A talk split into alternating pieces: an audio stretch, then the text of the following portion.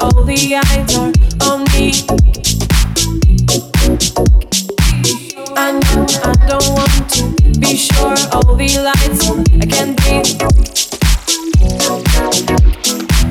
I know I don't want to be sure all the eyes are on me. I know I don't want to be sure all the lights I can breathe.